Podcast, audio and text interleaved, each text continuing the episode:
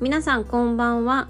好きを仕事にする女たち。木曜日片付け担当の片付けコンサルタントのまっちゃんです。はい。木曜日だからそろそろ皆さんの部屋がなんか散らかってきた頃かなと思っております。はい。それでですね私は自分の選択で今の暮らしを豊かに面白くをモットーにですね片付けを広める活動をしております。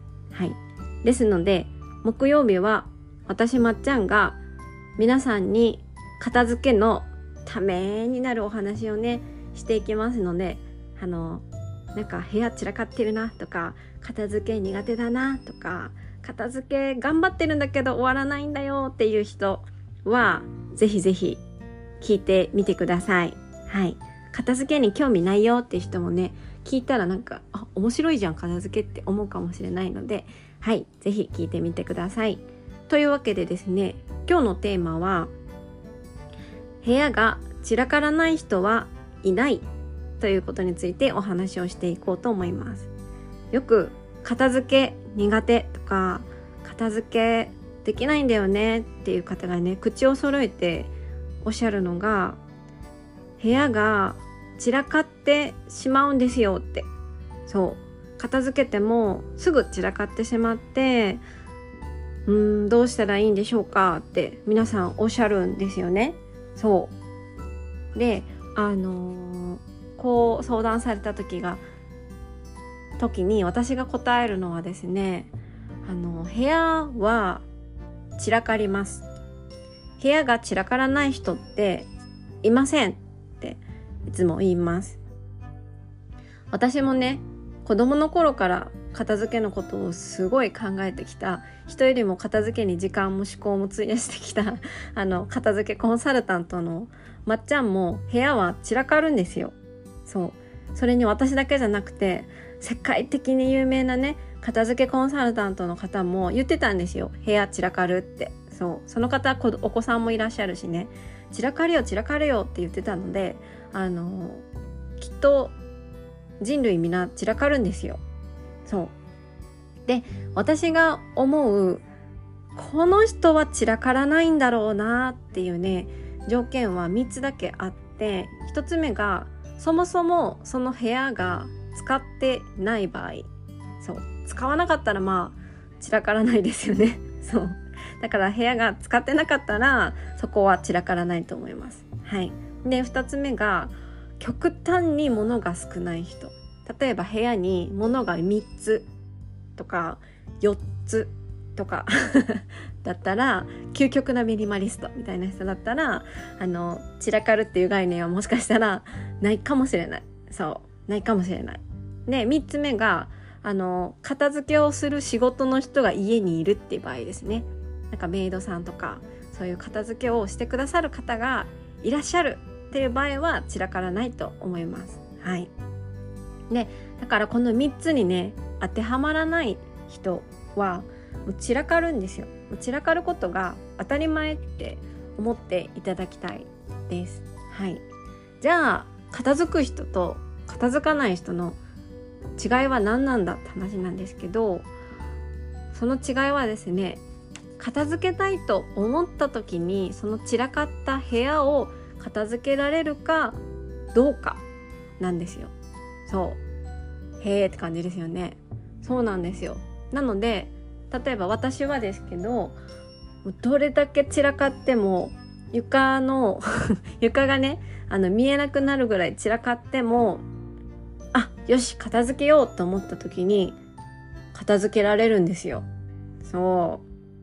自慢じゃないですけど片付けられるし自分が片付けられる自負が自信があります。はい。私そこだと思うんですよね。片付ける片付く人と片付かない人の違いっていうのはもうそこだけだと思います。はい。なのでなんか散らかる部屋を見てすごいああ私ダメだと思ったりとかああまた散らかってしまったって落ち込む必要は全然なくって散らかることが問題じゃないもうそこが問題点じゃなくって片付けたいと思った時に自分が例えば動けなかったりとか片付ける方法がわからなかったりとかなんかやる気が そもそもね出なかったりとか片付いた先の未来がもう想像ができなくてしんどくて動けなかったりとかそういったところに片付かない要因があるんですよ。そうなので今日はねあの皆さんにその部屋が散らからない人はいないんだよっていうことをねあのお伝えしたくお話ししました。はいであの部屋が散らからないのは分かった上であ部屋が散らかる散らかる人はいないって分かった上でじゃあどうすればいいんだっていう話なんですけど私は片付けがもともとね子供の頃から好きでしたけどでもねあの片付かなかったんですよ。整理整頓は子供の頃から本当に小学校の時から毎日毎日一日何十回とやってたんですけどそれでも片付かなかったんですね。そうである時もう正面から片付けと向き合ってでちゃんと学んででトライアンドエラーを繰り返して実験をね繰り返してた時期があったんですよ。そう、まあ、今も 実験は繰り返してますけどで片付けと本当に真正面から向き合って少し、えー、確信に、えー、近づいたことがあるんですけど片付けはちゃんと原理原則があってそれを学んでるか学んでいないか知ってるか知っていないかだけで片付くか片付かないかが変わってくるんですよね。そうでその片付けの原理原則みたいなものって別に複雑なものでもないしその辺のねなんか 本屋行ったら書いてあったりとかテレビ見たら、えー、やってるようなことなんですけどでもうんなんだろう皆さんね普段多分あんまり片付けに気に留めていなかったりとかあまりにも片付けの情報が溢れていてもう何が正解で何が間違ってるのかわからなくなっていたりすると思うのでそうあのこのポッドキャストでねちょっとずつ私は片付けの原理原則みたいなものもお話ししていこうかなと思うのではいお楽しみにお待ちください。というわけでですね、えー、今日のテーマは部屋が散らからない人はいないでした。はい。では明日は金曜日ですね。ビジネス担当のさきがお話ししますのでお楽しみにしていてください。はい。ではここまで聞いてくださってありがとうございました。